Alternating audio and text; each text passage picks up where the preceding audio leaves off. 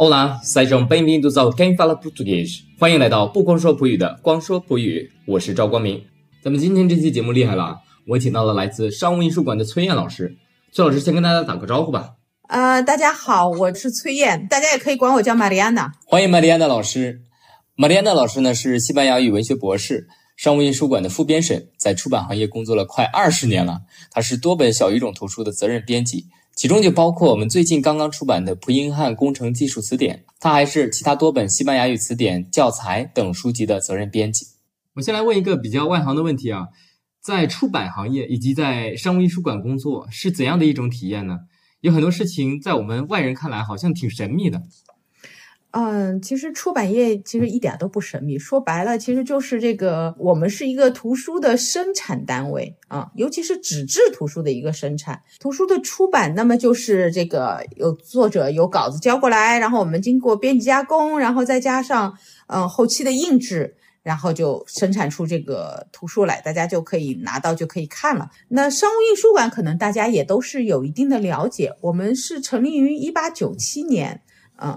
是中国最早的一家现代意义上的出版社啊。那商务印书馆其实应该到今年已经满了一百二十六年。嗯，商务印书馆成立于一八九七年嘛，比北京大学一八九八年成立还要早一年。还要早一年。我们都说是商务印书馆和北京大学是中国新文化运动的双子星。嗯，北大有新思想，有很多。教授、学者，但是他们的一些思想、他们的一些著述啊，很多都是在商务印书馆出版的。商务印书馆也是对新文化运动有一定的这个推动作用。嗯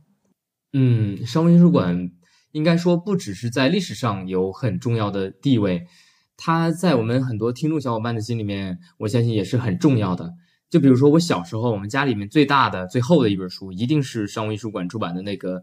新华词典》。绿色皮儿的，比我的年纪都大，一九八五年出版的。但是那本书里面收录的很多词汇，它的发音应该是跟我们今天买到的词典里标注的发音是不一样的了。像我们小时候很多字的读音，像坐骑，现在就变成了坐骑，很多这样的音都变了。然后我在想，词典编纂的这些工作的时候，老师们是怎么决定在新版改版的时候要不要改这个发音呢？改一些这个新的单词啊什么的？啊，你问的是一个非常专业的问题。是这样，就其实要要澄清一个概念，就是说编者和编辑是不一样的。我们出版社的这些编辑只是作为责任编辑来参与，我们不负责词条的解释、编写和解释。这个问题实际上就是我作为编辑是不是太能够回答？是为什么呢？因为这是属于编写人员、编者和主编他们的事情啊。像新华字典和现代汉语词典。他们有很多时候，这些汉字它承担一个定音，就说这个字到底该念什么音啊，这样的一个作用，就这些都是由编者老师，然后专家团队他们来定的。嗯，之前我有看到过一个，应该是我们建国初期吧，因为那时候普通话推广还是用还有很多挑战，就很多那个字大家都认识，但是每个人念法不一样。然后那时候的老师们就为了一个字的读音，他们要去上上下下要查很多的地方，甚至有些字它只有一个地方会用，某一个城市的名字，安徽有一个城市叫歙县，那个歙字非常难写。对对，那个是很难写，就我们一般。对，然后只有那里用。对对对。然后词典里要收录。这种现象很多，这种现象很多，就像那个三点水加一个那个宁波那个简称那个永，奔涌。在广东，这这个字更多的是念冲。香港有一个地名叫泽鱼冲，嗯，就是这个三三点水。嗯，我记得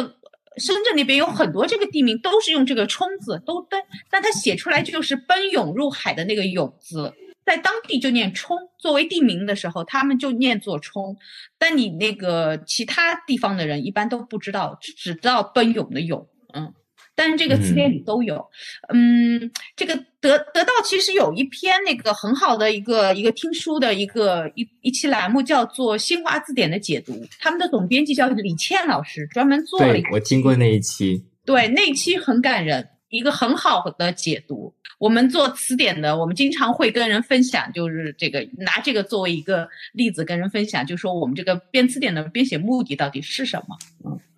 是的，编词典真的是一个太太难的一件事情。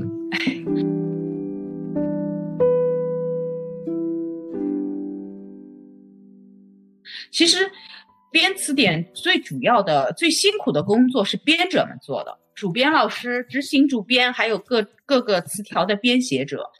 但是我们做的更多的是这个词条体例的这种统一审读，嗯，使这些词条能够以统一的形态来呈现，嗯，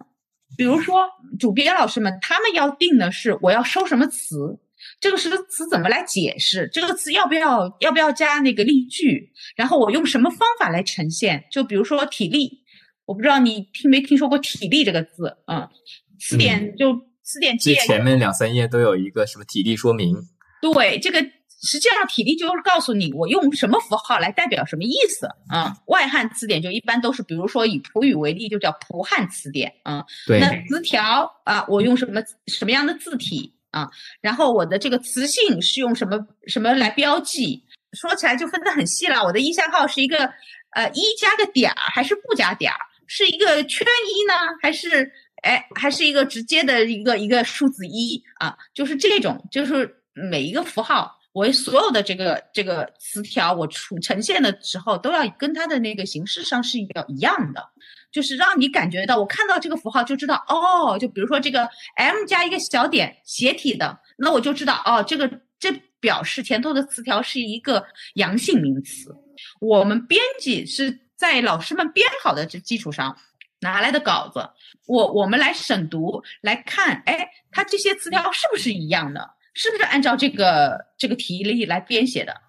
然后有一些词呢，我们叫做配套词，比如说咱们汉语当中就会有二十四个节气，对吧？嗯，如果我收了，我收了春分，我肯定还要收夏至啊、秋分啊、冬至啊，就二十四个节气。二十四个一家人要整整齐齐，一个都不能少。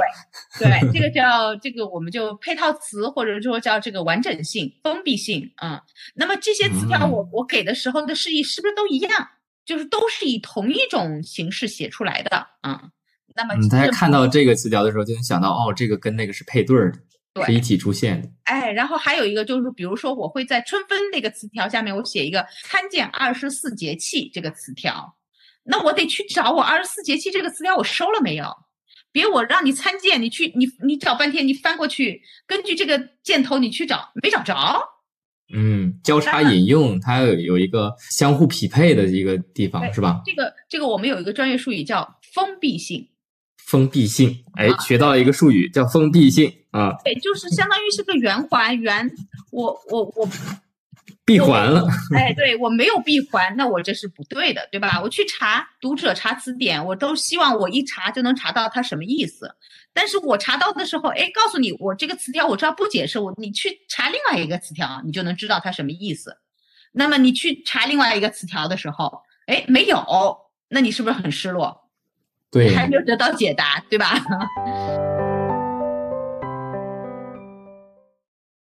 那审读难道是把这个词典一页页的把它读出来吗？还是说不是？不是像咱们朗读这样读出来，是从头到尾认认真真的要看一看。太可怕了！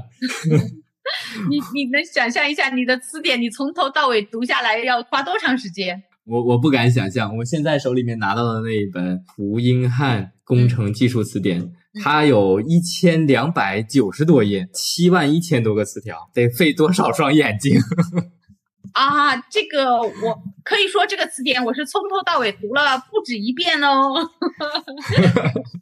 我读了大概有两到三遍吧。最痛苦的事情是不是就这个？其实你那个就是看稿子，作为做编辑，我们就很很直接的把它称之为看稿。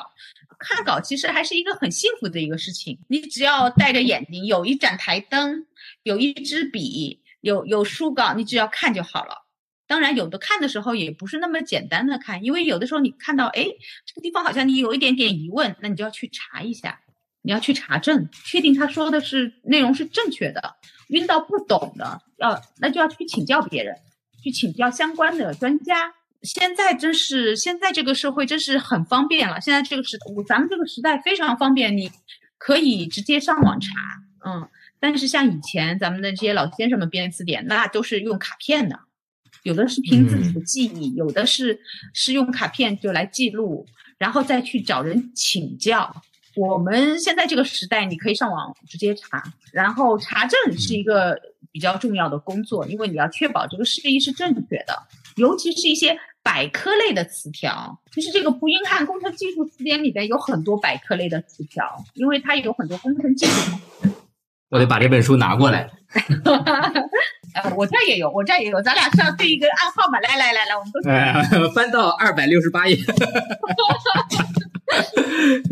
这本词典真的，我 我最近真的有在看，我真的有有些时候会用到它。然后我们有很多同学，他们是在安哥拉或者是莫桑比克这些非洲葡语国家工作的，就是真的很需要这样一本词典。他们有的时候，比如说遇到一些招投标、一些术语去查证，就查不到一个很确切的、很准确的一个词，有的时候就要到网上去，就是跟您说的一样，去网上去搜。搜各种各样的平行文本，搜这种语料，然后找到中文的解释了，然后用了这个解释猜一个词，去搜一个英文的，然后再拿这个英文去对那个葡文的是什么。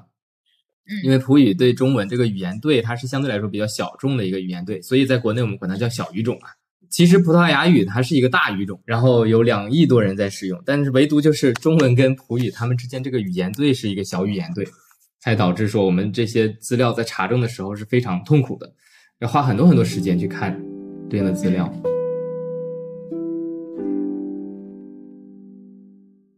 我们这个主编老师啊，任凯老师，可以提他名字啊，都印上了。必须可以提名字呀，一定要帮他宣传一下，做的很很不容易，很不容易，真的。我我看到这本书的时候，我就在想。哪一位大神能够有这个耐力，然后还有这样的见识，能够把这这么多专业的词汇汇成这样一本书？您能跟我说一说这一本词典背后的故事吗？啊，这个实际上这个书啊，这个任凯老师当时来找我是一九年，一九年的时候，他是带着他的这个稿子来找我的。任凯老师是北外的毕业生，北京外国语大学的毕业生。他的一个老师把他推荐给我的，呃，然后我才是在跟他聊的过程中，我才得知，实际上他已经从二零零八年就已经开始在编纂这个词典了。他最实用的一个地方是，他的所有的词条，包括这个普语的和英语的，都是来自这个编者自己的实际生活。就像你说的，就是呃，你的很多同学、呃同行都是在非洲做工程的时候，他们查找一些资料，嗯。就是任凯呢，他比较有心，他在这个工作当中，他接触的到这些词条的时候，哎，他就觉得这个东西有用，他就自己做了一些记录，做了一些积累，甚至有一些这个海外的公司或者葡萄牙或者巴西公司的一些产品目录上面，或者是一些招标书上面，嗯，它是这么一点一点的积累起来的，嗯，所以是真的是很不容易。那比如说，就像咱们汉语吧。说话当中日常用词和我们的专业术语，它是是有完全不一样的啊，就有一定的差距。就举个例子，印刷行业有一个词叫出血，哎，我好像见过，是不是不利的呀？对，这个其实在这个出版行业，他说的出血啊，跟我们平时说的这个扎破手指头那个出血的那个是不一样的啊。印刷行业的出血，它是指。这个在印刷的过程当中，它超出版芯的部分的那个印出来的东西，它就叫出血。这个很专业了，这个没有人介绍，咱们一般都都搞不清楚他到底想说啥，对吧？是的，是的，真的是隔行如隔山。所以想任凯老师在编这本书，如果是从二零零八年开始算的话，到现在已经十五年的时间，对，嗯，做这样一本书，嗯，真的是需要很大的定力，还有就是阅历。要在这里面，可以这么说啊，任凯老师他是一个理工理理科生，他的思维跟一般的编词典的不一样，他的直接上来是一个词汇手册这样的，他把自己的呃找到一些词就写在一个 Excel 表里面，后来再慢慢的加不停的不同的释义，就不断的丰富完善，然后加英文加中文，然后再哎加其他的东西，然后一版一版的，他大概做了。三十多个版本吧，相当于他建了一个数据库，而且他这个数据库还在不断的更新，就是词典出版以后，它还在不断的更新，所以我们还有可能会看到这本书的第二版、第三版升级版本哦，有可能哦。其实我们在国外工作的时候啊，其实多多少少都会整理一些自己在工作中会遇到的一些词。嗯有可能没有像任凯老师这么专业的去啊做成一个一可以不断更新的一个数据库这样一种形式。我之前有做过民航的项目，遇到了一些很专业的一些词汇，什么停机坪啊，什么这些东西，有很多词就是很，就像您说的特别刁钻，就在这个专业里面它成立啊。比如说我们有一个词叫 manga，manga 就是袖子，然后或者是这个那个呃，这跟西语一样啊，啊对，但是一样的 manga。manga 对，肯定是同源的一个词。然后这个词它在机场里面，它可以是那个登机桥，哦，是吗？就是所谓的廊桥是吗？对，廊桥。然后就是我们当时会遇到这种词的时候，就哇，赶紧记下来。那时候我们是一个团队，然后有七八个同事，然后我们就建一个共享的文档，然后在这上面去登记啊、更新。然后这样的东西，我们就是在说，哎，我们今后有新的同事来的时候，他拿着这个东西可以立刻上手。遇到这个词的时候，他不至于说哦，看到 manga 会想是袖子还是芒果，然后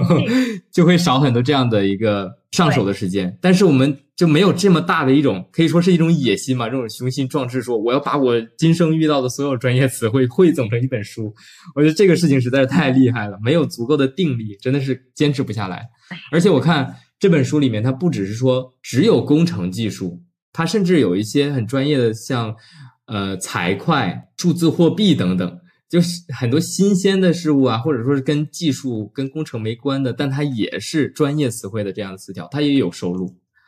啊、那这一点我想是因为 任凯老师他的工作，他是不光涉及到工程和技术方面，他也有很多项目。做项目的话，一般从招投标开始嘛，写那个投标书、招标书这些啊，然后嗯还有那个和签合同。嗯，然后包括这个项目执行过程当中的这种，就是比如说电机啊这些技术细节，甚至还有后期的这种结算啊，然后遇到的一些法律的纠纷啊，这些就是只要涉及的，就是给收录下来了。嗯，其实说到这个新词哈，我觉得这个词典里头它比较厉害的一点就是书的这个附录里边有几个地方我觉得特别新的，就一般的词典都不收的，它给收了。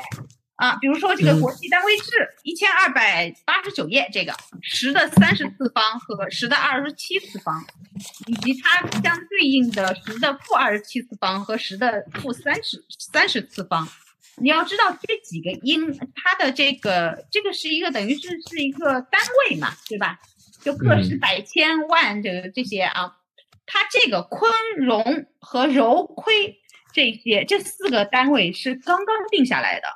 是今年刚刚定下来的啊。但是正好在我们在我们这本词典出版，我们复行就是要下场印刷之前，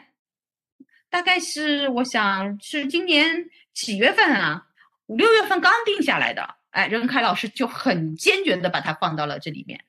大家可以用很久啊，就是因为很新这个啊，不知道听众朋友们是否了解哈？就是我们一般词典编写它是有个滞后性，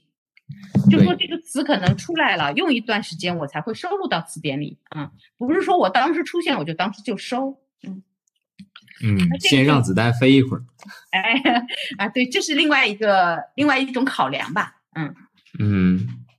然后这种这个真的是跟国际上是完全接轨的啊，像这种专业的单位啊，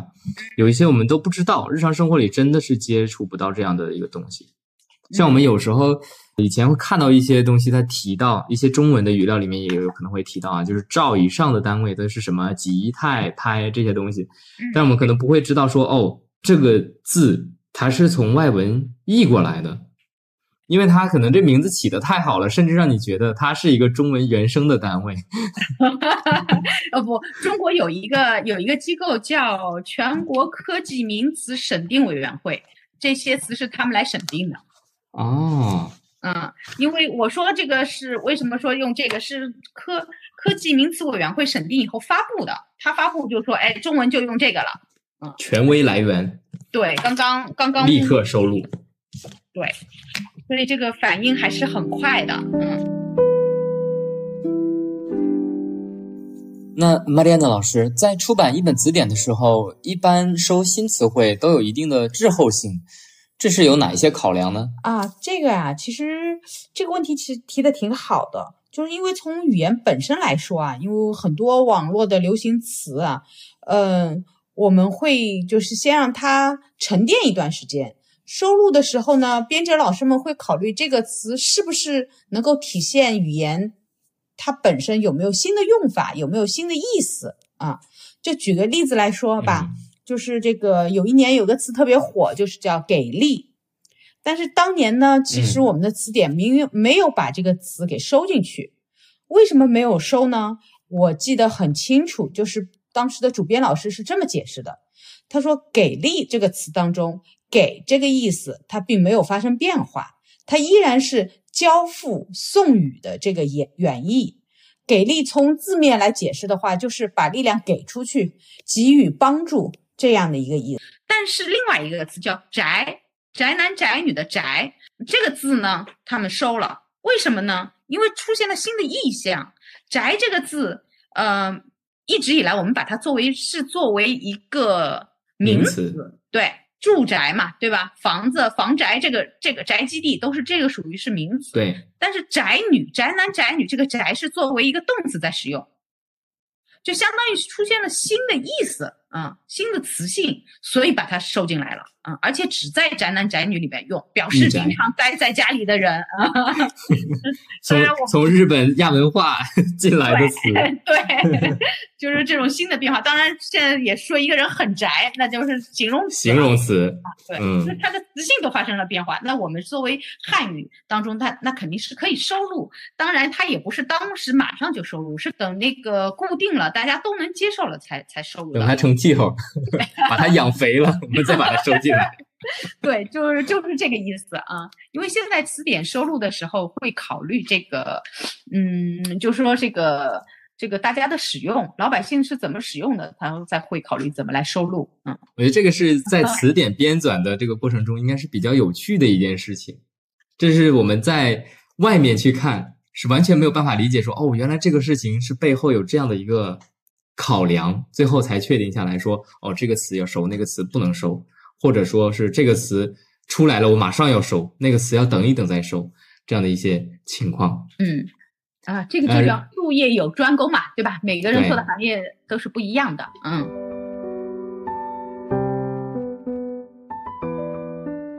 那么如果说是以前，您刚才有说到是会用一些比较。茹毛饮血的方式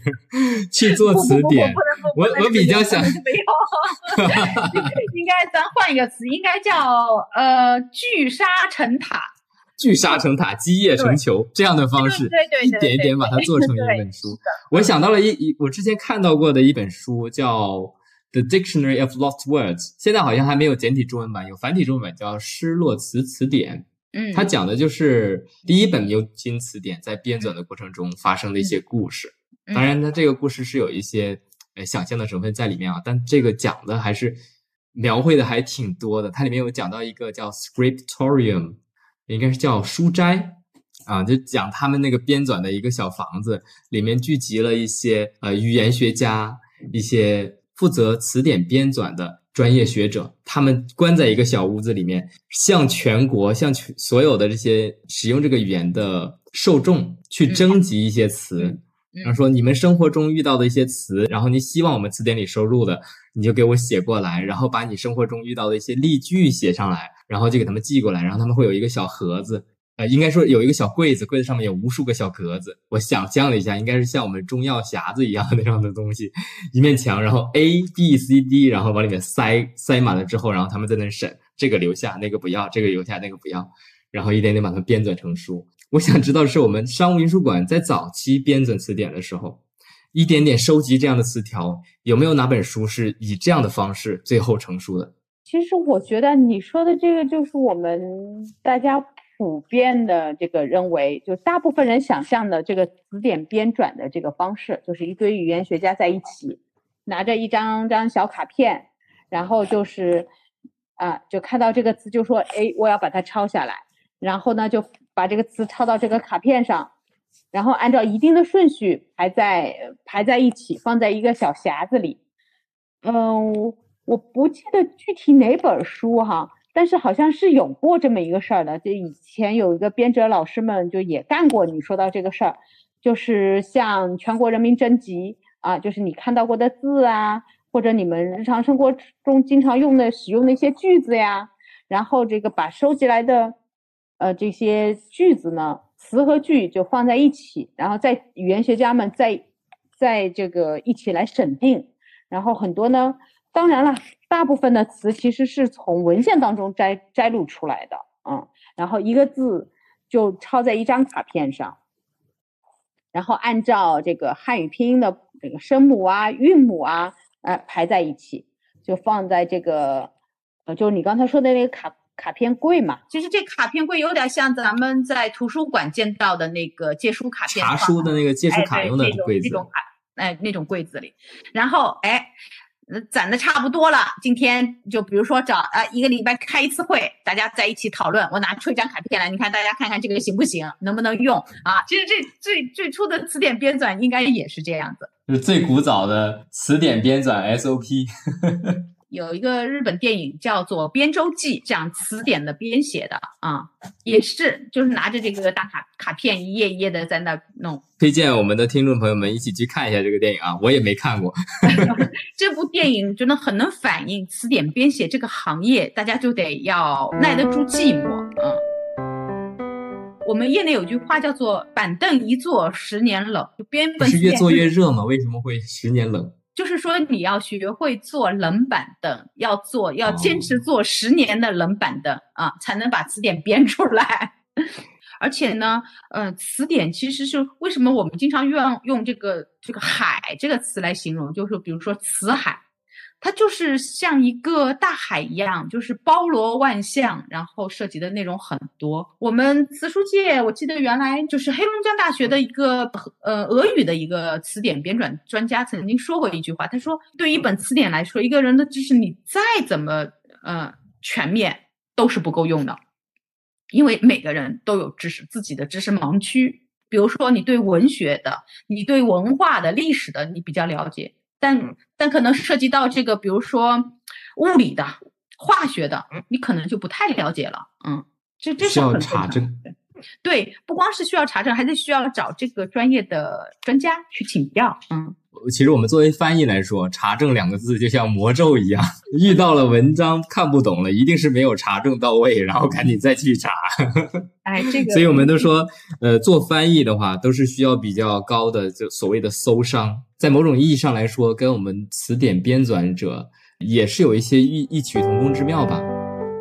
我看到您跟我分享的一篇文章里说孙艺珍老师的故事，讲西语词典，因为他西语的泰斗、资深词书专家要这么说。我们中国的这些西汉和汉西词典，应该大部分都是有孙老师这边参与的，对吧？不，就大部分都是他年轻的时候他是参与，后来是他主持编写，主持编写。对，里面有提到一句话，我看了之后非常有触动，叫“编词典不是人干的，是圣人干的 ”。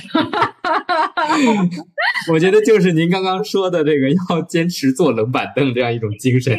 这个话哈，就是词典不是人干的，是圣人干的。这个话是我们商务印书馆原来的总编辑叫陈元啊，他说的，嗯，说的很到位，一句金句。哎，你想做圣人吗？来编词典吧。呃，哎，反正这个真的是，我们应该要感谢每一位词典的编纂者，因为他们把毕生所学都留给了我们，嗯，然后让我们有这么，就是你有问题的时候，哎，你去查，它就在那里，嗯，对，它就像我们有一个定海神针在那儿一样，厚厚的、很重的一本东西放在我的书架上，然后我。随时我需要解惑的时候，我只要把它打开，找到对应的那个词。是这个，尤其是像一些语文词典，就是像这个，其实普英汉工程技术词典它是比较专业的啊。我们把这一类词典称为专科词典。那么语文词典呢，就是说是我们学习语言用的啊。比如说我们，啊，像孙艺珍老师主编的就有《新时代西汉大词典》啊，十六开，两千多页啊，厚厚的一大本。孙老师很厉害，孙老师现在九十多了，他还有一本做完《新时代西汉大词典》以后，他又编了一本叫《新时代汉西大词典》。外汉词典和这个汉外词典，它们难度相比啊，是不是汉外词典要更难一些？其实应该说是外汉词典要更难，对，因为是对编者的这个语言水平、外语水平要求更高。那么汉外词典相对来说要容易一些，因为你有汉语，你去找一些对应词，甚至我们大部分时候我们都会找外国母语的外人士来进行审读，那就会好一些啊。但是呢，就是词典它其实最难的是找到一个对应词，因为两种语言之间，就你想，比如说汉语跟西班牙语跟葡萄牙语，那它这个完全不同的逻辑，语言逻辑不一样，你你要编写的时候就很难啊。可能汉语有一个词只有一个字，但是西语、葡语它可能要。用一句话，用六个词来解释它，哎，对，才能 才能说得明白。还有一些就是我们翻译当中经常也，嗯，就是咱们现在经常考的那个开题，那那个有些翻译过程当中汉外翻译中的一些这个中国特色的词汇，那都特别难。嗯，就是中国，比如说，就就是。虽然现在大家都比较理解，就是豆腐，我们常经常说到的豆腐。那你要跟外国人说明白什么是豆腐，其实也是有一定困难的。嗯，是的，你像以前我们会采取相对来说啊规划的方式去处理，比如说把它翻译成，嗯，葡语叫做 g e s h de soja，这个我们叫做这个叫大豆做的做的奶酪，对，叫大豆做的差不多，反正就是找一个他们自己的文化里面类似的。一种物质，然后来形容。但是我们现在也是随着，嗯，对，随着我们中国现在也是国际上影响力越来越大，我们很多词就直接用中文的拼音去说。是的，尤其是像一些，比如说在中国特色、中国的那个特有的一些，嗯，就是说乐器，比如说二胡，那我就没有办法告诉你是一个。我就直接告诉说这个东西叫二胡，然后可以再解释，先给个拼音，然后再解释。就就比如说两根弦的吉他，就细语就把二胡解释成两根弦的吉他。为什么不是两根弦的大提琴、小提琴？反正最后都是要这样。其实这也是需要我们语言学习者在很多实践的过程中要灵活处理的，不能只。采用一种方式规划或者异化去处理，因为我们最终要实现一种能够双方文化之间的一个沟通的这样一个目的。语言它的目的最主要还是沟通嘛，搭建沟通的桥梁，对吧？崔老师，您是学西班牙语出身的，那您在编纂其他语种的词典的时候，有没有说，哎，我这个词不认识，然后需要去查或者怎么样的吗？肯定有啊，不是说去查，是因为那您是不是这个语言要再去学一下？就比如说，我们当时编过、做过，我我参与责编的一个一一本书叫《普什图语汉语词典》。那等会儿，普什图语是什么语？哦，叫它英文叫 Pashto。阿富汗呢有一个地区，它有一部分人叫普什图族人，他们说的语言就叫普什图语。嗯，使用者大概有五千万人。嗯，但是国内是。真正意义上的小语种，因为中国从最初到现在，可能学习普什图语的人也就一百来个吧。从过去到现在加起来就一百多个人啊。对，嗯，就一百多个人，我们就为了这一百多个人编了一本词典。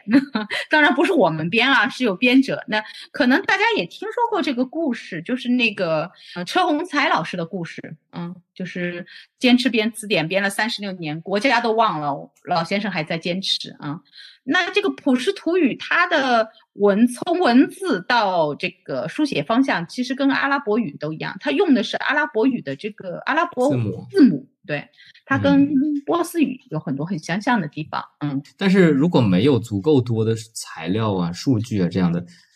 已有的信息，它怎么能够编出来呢？我觉得 车洪才老师编这本书，他遇到的难度一定是比我们其他语言遇到的这些困难要更多的。啊，他有一定的，也确实是有一定的参考书。当然，车老师本身他就是学普什图语的，嗯，也是普语。啊，对对对对对对，普语老前辈。OK，我知道你终于知道你这个不不光光说普语是啥意思了，不光说普语，这个普重点原来重点在普上是吗？对。然后这个。老先生是这个当年是我记得他是学英语的，然后被选掉，因为学得好被选掉啊、就派去阿富汗学习。当时记得老先生跟我们讲过，说当时他们去有五个人，然后五个人去了之后，就是大家就是住在一起。然后到了那儿之后住在一起，宿舍里边一边三张床，一边有两张床。然后很有意思，就是领导进来就手拿手一指说：“你们三就学学那个波斯语，你们两个就去学普什图语。”就这样，车老师就去学了普什图语。服从组织安排。对，这个也是为了报效祖国嘛，对吧？就国家有需要，哪里就是我是革命的螺丝钉，哪里需要就往哪里搬嘛。嗯真的很敬佩这些老前辈，嗯，能够做出这样大的牺牲。对，然后是嗯，这个车老师他们当年也是有一定的参考资料，但是是一本那个俄国的俄语的，呃，叫俄普什图语俄语词典吗语典，嗯，俄普词典或者是普俄词典，嗯，因为车老师当时说说那个苏联，因为当时是苏联，苏联有大大小小共有九本普什图语俄语的双语词书啊，说当时中国是一本都没有，所以就觉得很迫切啊，需要把它编写出来。我看了这个相关的报道啊，嗯车老师当时编这一本词典的时候，真的非常困难。他他的编的方式其实就跟我们刚才说的，我们在刻板印象中词典是怎么编写的一样，它是一个个小卡片这样去收集普语的单词怎么写，然后下面写上对应的注释，还有例句，然后一张张卡片最后成捆成捆的卡片放在一起。然后他中间还经历过一件非常令人懊恼的事儿，就他那个他的卡片收集的一个地方，相当相当于一个仓库吧，被工人给用水泡了，然后很多的这个卡片就散佚了，后来重新再把这些内容再补回来。对，是啊那个那个真是特别感人，哎，就是能特别能理解车老师的这种就绝望的心情哈，就是自己辛辛苦苦的这个干了这么多年，然后你一个不慎，然后就被水泡了，你想，就一下子就化为乌有，这种感觉真的是很让人崩溃的。是啊，如果是我在那个时候，真的 emo 了。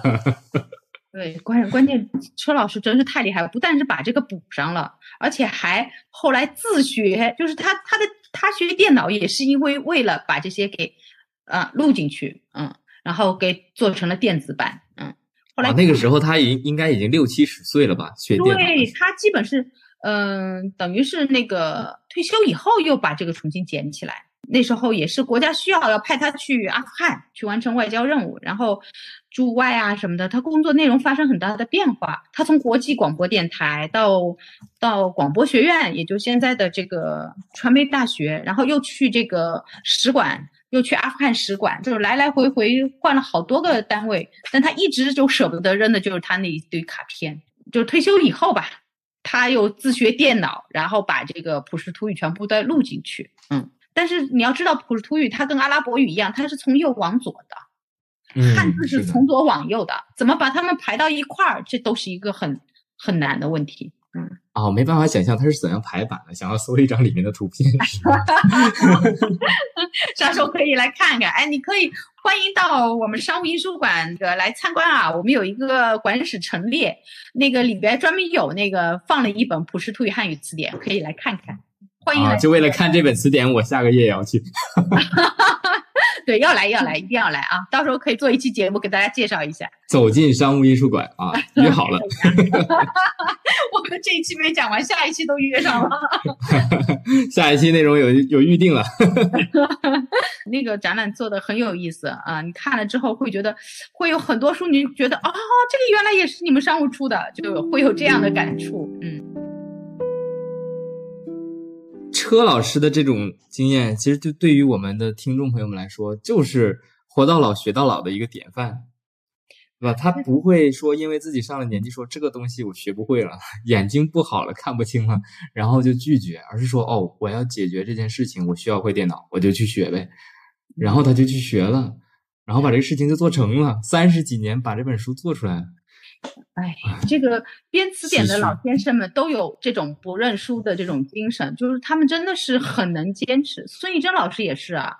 这个眼睛现在也是不太好了，但是但是还是坚持要看这个词典的稿子。他要是就是他稿把稿子交来以后，我这边没有稿子给他看，他就觉得坐立不安，每天没事儿干，可难受了。我在想，这些编纂词典的老师们，他们在做这件事情的时候，一定是心里面抱有一种一种有一种非常强烈的使命感，对，嗯，对，使命感。呃，我们说这个刚才说的普什图语词典啊，嗯，普什图语汉语词典这本书成书之后，后来问一个可能有点扎心的问题：它卖的好吗？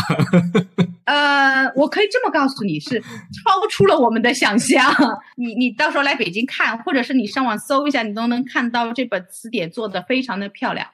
嗯，我看到封面很精美。对，然后当时就是我们的出版部门的同事花了很大的力气，然后印制也很精美，甚至我当时在网上看到有评论说美到丧心病狂的一本词典。我都想买一本了，但看价格有点劝退了。你想，应该说呢，就是，呃，很多人其实也是受到了这个车老师这个精神的感召，所以才来买这个词典的。你想，全国才一百多人学，那我们 就全每个人买一本，也才能买一百本，对吧？但这本书，据我所知是卖出了，嗯，将近一千本吧。但但是说实话，话又说回来，就算卖出了一千本，这个这个书也是一本，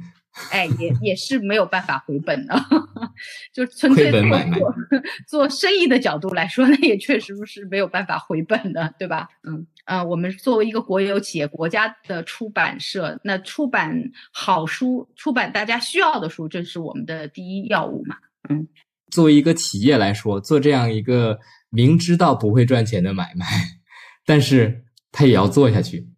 因为这件事情对每一个学习这个语言的人，他都很重要。其实我觉得我们每一个出版人做编辑的，其实都是有一种使命感，就是说我要做我做的书肯定是好书，对吧？是一本好书，我觉得好，我才会哎要决定要做，做了之后介绍给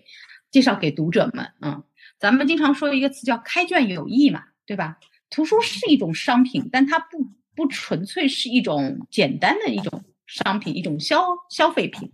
它是能够对人的心灵产生撼动的。可能我们这一辈吧，还是有不少人就读到一本书，他可能会因为这本书而改变人生的。图书还是能够起到这种直击心灵的作用。呃，大部分时候我们买书都是看书里面的故事，但是我们买词典，或者说我们在翻阅一本词典的时候，这本词典自己就承载了很多的故事，编者。把他所有的毕生所学汇在这一本书里面，其实都是一个非常感人的故事。不光是我们刚刚说的普英汉工程技术词典，还有我们刚刚提到的这个普什图语汉语词典。可以说，这些编者老师真的是为爱发电，最后才能编成这样一本词典。对，真的非常我觉得真的是我们要感很非常的感谢这些这些编词典的老先生们，能够做图书编辑，我自己是非常有职业的自豪感的。那您说有职业上的自豪感，能跟我们分享一下您觉得最有成就感的一件事情？最有成就感不太好说，但是我觉得这个每出一本就很有成就感。嗯，你看，就就说这本胡英汉吧，我觉得能够把它做出来，我也挺有成就感的。嗯，而且，嗯，虽然这个书呢是我跟任凯老师交流，就是说我们联系是从一九年开始，但真正进行编辑加工，从编辑加工到后来出版，啊。其实我们就花了两年多一点的时间，可能很多人觉得就是说两年这时间很长了，在词典出版这块已经很快了，嗯，就是因为那任凯老师交来的稿子，它是个电子的这种 Excel 格式嘛，我我请那个嗯，就是这个技术部门的同事帮忙啊，直接给他灌成了版式，就是这样在排版排好版以后，就是这个后来就编辑加工啊各方面就能快很多，嗯。还是得上科技啊，上上上狠活儿。对对，狠活就不要了，就可以。还是要有科技。我们国内现在开设小语种专业的学校其实越来越多了。从我们普语为例啊，最开始开设普语专业的学校可能个位数，但是现在全国应该有五六十所院校都开设普语专业了。其实从某种程度上来说，小语种的市场，小语种需求工具书的这个市场。它是越来越大的，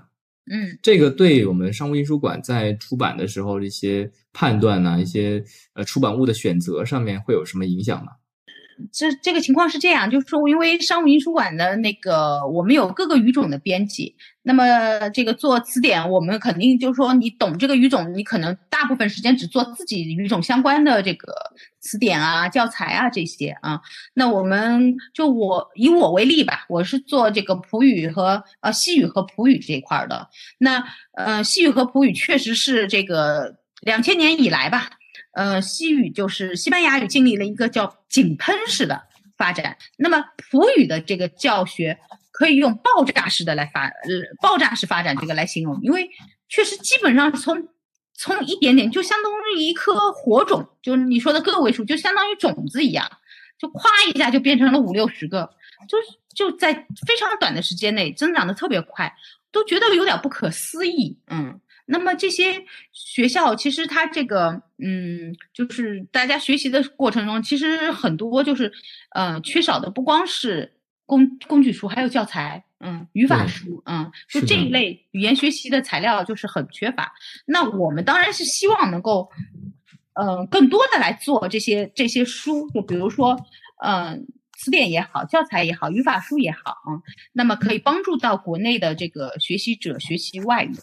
当然了，现在随着科技的发展，人工智能啊，然后这种即时翻译的这种工具的这种手段的进步，那可能可能大家觉得这个纸质的词典已经已经没有什么呃使用的场景越来越少，嗯，是的，可能更多的是需要一些电子化的，嗯，那我我觉得就是这个可能是我们以后努力的方向吧。嗯嗯，我我也是深有同感，因为我们其实呃，不管是在翻译实践的过程中，比如说我们去做口译啊，还是说呃需要去驻外长期的在国外生活做翻译，其实背一本或者背三四本很重的词典都不是很现实。嗯，它不光是成本上的问题，还有就是呃，你会有一种哎，我这么远背过去，到底会不会用得上？因为你可能真的翻看它的次数也是有限的，可能只是为了查一两个词，然后背一本很重很重的词典，其实不是很方便。然后比如说我们去做口译的过程中，偶然遇到一个词，然后去查一下，我也不可能拿这个词典 翻出来。呃，所以大部分的学习普语的同学都是用电子词典或者是电子书来解决这方面的需求。其实我们看到商务印书馆已经有一些词典的 App 在上线了，比如现代汉语词典就是有这个线上的 App 可以用的。啊，对呀，因为其实我们商务商务印书馆也做了好多个 A P P，就比如说有新华字典啊，有现代汉语词典啊，然后还有牛津高阶英汉双解词典啊，这些啊，这些都已经有了。小语种呢，应该说难度会大一点，嗯，但也是有可能的。就是虽然说呢，我们这个纸质词典呢，现在的使用场景呢，已经越来越少。但是有一点要说明的，就是其实纸质词典它的这些优质内容它是根本，那么后续就是如何把这些优质的这个纸质词典的内容进行电子化，这个是一个，嗯，其实也是一个我们一直在探索的一个话一个话题吧，嗯，当然了，这方面可能更多的需要借助一些科技的力量，对我这样的这个纸质图书的编辑来讲。可能就是是一个比较大的挑战吧，对，会威胁到您的职业吗？就有可能啊，说不定就是我不知道是有没有机会再像车老师这样，这个活到老学到老，再学习新的技术，还是说就有可能直接用？我觉得可能现在很多技术可以直接来实现这个问题。嗯，其实我们现在用的很多电子词典都是非官方渠道拿到。普汉词典，我们的电子版的这个词库，其实都是第三方通过扫描，然后把它通过技术手段转成了电子可查询的词典。这个应该说就是这些网络雷锋吧？是的，真的是网络雷锋，因为网 网络雷锋啊。哎，真的很无奈啊，因为我们官方实在是没有出这种电子版的词典，让我们直接用，所以大家也没有办法，就是用这种第三方提供的电子版，可以先临时用一下。那我们现在用的这个红普词典应该是零一年出的吧？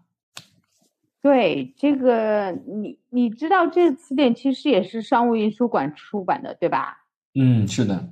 这个当时应该是它是比较早期的电脑排版的，确实做的很辛苦，他做了很多年，是我们的一个老老编辑和几位普语界的一些老师们他们一起合作的。对我知道这个这本书，学普语的同学都管它叫红普词典嘛。嗯，对，我们还管它叫大红砖。这个词典编写的时候就很不容易，呃，现在想要修订也是非常困难的。嗯，特别希望这本书能够出修订版，因为它里面有很多，呃，我自己在查的时候也会发现一些错误的地方，比如说词性或者是拼写上的一些问题。嗯，这这是另外一个话题。现在词书的这个编纂和修订就是一个很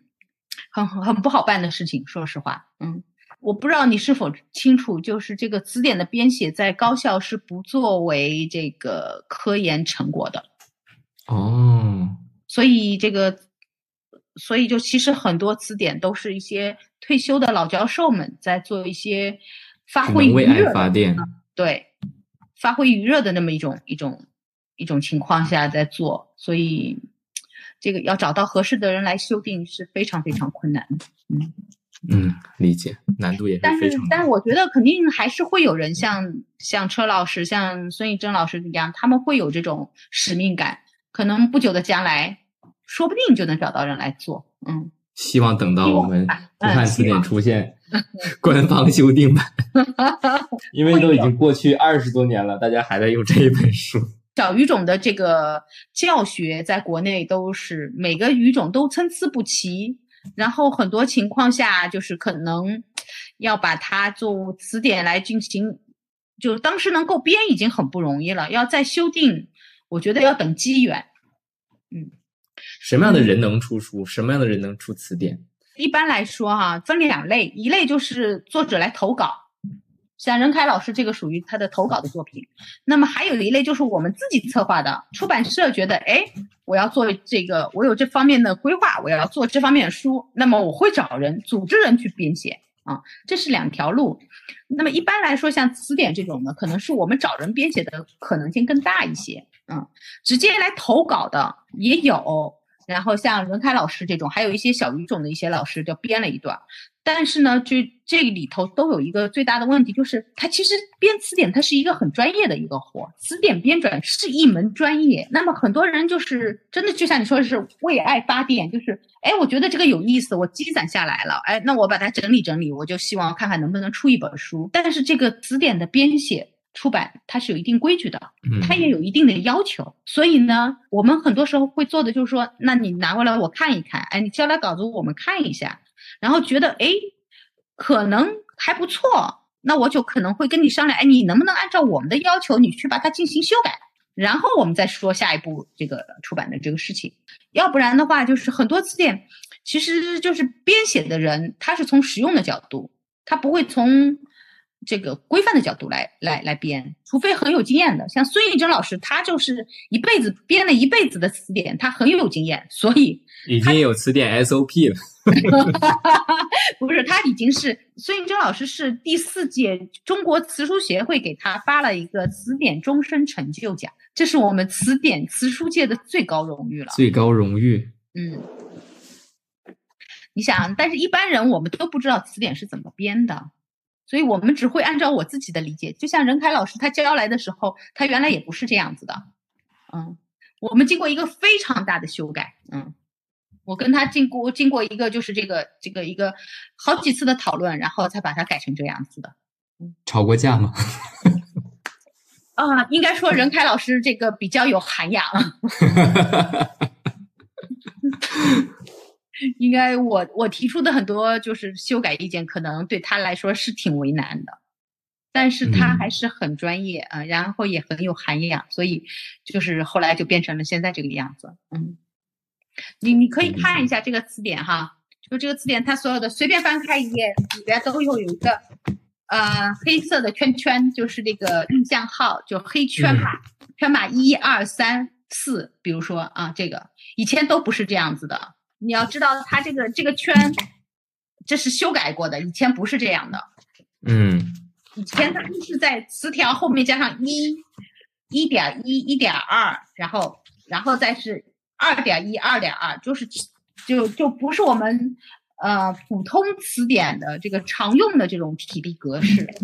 所以就是完全都是重新修改的。但是没有做过的人真的是不知道这些细节，怎样才是规范的。呃，我们就开玩笑说嘛，词典就是外行看热闹，内行看门道嘛。人内行的人看词典，他会第一块他会先上来看你的体力说明，看见体力说明是怎么写的，他就能知道你这个词典编的到底质量怎么样。对。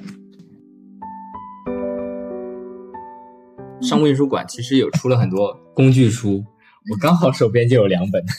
我发现，我发现这两本书也是商务印书馆出的，就是这个葡萄牙语语法学活用，对吧？对，我的葡语工具书很多都是从商务印书馆买的。哦，哎呀，就我现在的学生，我都会给他们发。哎，这这个书非常好。这两本书非常好，嗯，Gramatica Diva 这个书是我当时在学葡语的时候，也是把它翻烂了，一直在做的练习册。当时还没有中文版啊，中文版应该是近几年才有的，是桑大鹏老师编译的。嗯，是，嗯，有了这个，其实对于我们在学校里面学习葡语的同学来说，其实帮助很大。因为纯葡语的原版书，在你还没有掌握足够多的语法知识和词汇量的时候，读起来是很吃力的。这这家出版社，这个是葡萄牙一家很不错的出版社 l i d e l 对 l i d e l 嗯。那么崔老师，我有一个问题：如果我自己在国外发现了一本很好的原版教材，我想把它引进到中国来，想出一个中文版，我应该怎么做？呃，这个其实。其实也很简单，你首先要做的是，就是联系一家合适的国内的出版社，然后由出版社国内的出版社出面去联系葡萄牙的这家出版社，然后由出版社之间他们进行这个版权事务的讨论，然后他们来进行协商。这些其实就是比较说起来，这是比较专业的这些事情，就我们就说嘛，专业的事情交给专业的人去做，就让出版社相互之间去协调就好了。然后等出版社把这个事情谈妥以后，出版社会去找有资质的、信誉比较好的译者来完成书稿编译工作。嗯，明白。听上去还是挺复杂的。等我有出息了，成为这个有资质的译者，我就来找您咨询出一本这样的书。好啊，我等着啊，希望那一天早日到来。因为崔老师是学西班牙语出身的，所以我想，呃，您应该对西班牙语文学应该是很感兴趣的。是啊，呃，您能跟大家推荐几本西班牙语文学的一些著作吗？哎，就是我，我正要跟大家说，就是我最近刚刚出版了一本叫《墨西哥当代短篇小说选》，基本上是跟这本《图因汉工程技术词典》是差不多前后脚出的啊。这本书很有意思，是一本非常小的一本。小薄本儿里头收录了墨西哥当代比较著名的五位作家的十篇短篇小说啊，每人两篇。有意思的是，这些作家全都是那个墨西哥国立自治大学的老师，只有一一个作家是他的作品在国内出版过，叫博尔皮，他翻译成啊，其他几位都是在中国都没有出版过他们的作品。所以通过这本书，我们可以第一次的接触到他们的作品。一七年、一八年，这些老师，这五个老师。前后分两次都来到过北京，他们来北京参加过活动啊，访问过嗯北大，然后去过鲁迅文学院。啊，其中还有几个老师也来，几位作家来商务印书馆参观访问过。啊，所以就是很有缘分，嗯。嗯，这个书其实是别看它小啊，其实是五纳就是墨墨西哥国立自治大学、北京大学和商务印书馆三家机构的。合作，啊，我们把这三个机构，因为都历史比较悠久嘛，我们称为三家百年老店，就三百年老店出了这么一个小薄本，约等于三百年老店出了一本小书，对，每翻六十页就是一百年 没有这个书还是很好看的，就是它很轻松读起来，嗯，然后译文也很译的很不错啊，他这个书是那个北大的翻译老师还给写了一个推荐的序。非常值得大家去读一读啊！这本书叫《墨西哥当代短篇小说选》。那么最后，崔老师有什么话想要对我们听众朋友们说的吗？尤其是那些想要从事出版行业的年轻人。我记得我以前就是刚入职的时候，我参加一个那个嗯一个一个培训吧，当时有一位老前辈是这么说的：说如果你想从事出版业的话。呃，你要尽可能的多了解各个行业的知识，你的知识半径，他说最好是几平方公里。啊，这么具体都有单位的。但是这个就知识，你的知识的那个维度要特别的宽，越宽越好。但是深度，他说不用很深，有一寸就够了。就是你要每个行业你都要知道一点，这样你就可以交到各个行业的朋友。然后，哎，然后这样非常有助于你的这个编辑。就有点像我们说翻译也是有一点类似的。哎，其实这个这个做做编辑和做翻译实际是有共通之处的。我们翻译里有一句话叫 “to know everything about something and to know something about everything”，其实就是差不多是这样的一个含义，就是一切的事情你都要了解一点，然后还要有一个专攻的领域深入进去。因为我觉得人生可能，呃，所谓的终身学习，可能也是这样吧，不断拓展自己人生的边界，是寻找更多的可能。就像我们刚刚提到过的，呃，车老师，还有孙艺珍老师，呃，任凯老师一样，一直在拓展自己的可能性。对，非常感谢我们崔老师跟大家分享这么多，让我们看到了在出版行业，尤其是词典编纂的过程中，有很多特别的故事。是，应该说，我今天非常高兴聊一聊图书出版，特别是词典出版当中的一些故事吧，一些呃心得体会。欢迎大家有机会到商务印书馆来做客，馆史陈列设在我们的韩芬楼书店。韩芬楼书店呢，位于北京市东城区王府井大街三十六号。嗯，欢迎大家有空来做。想要去了解一下商务印书馆馆史的听众朋友们，可以到王府井去看一下。好，那再次感谢崔老师，我们今天节目就先到这里，拜拜。好的，那就先这样，拜拜。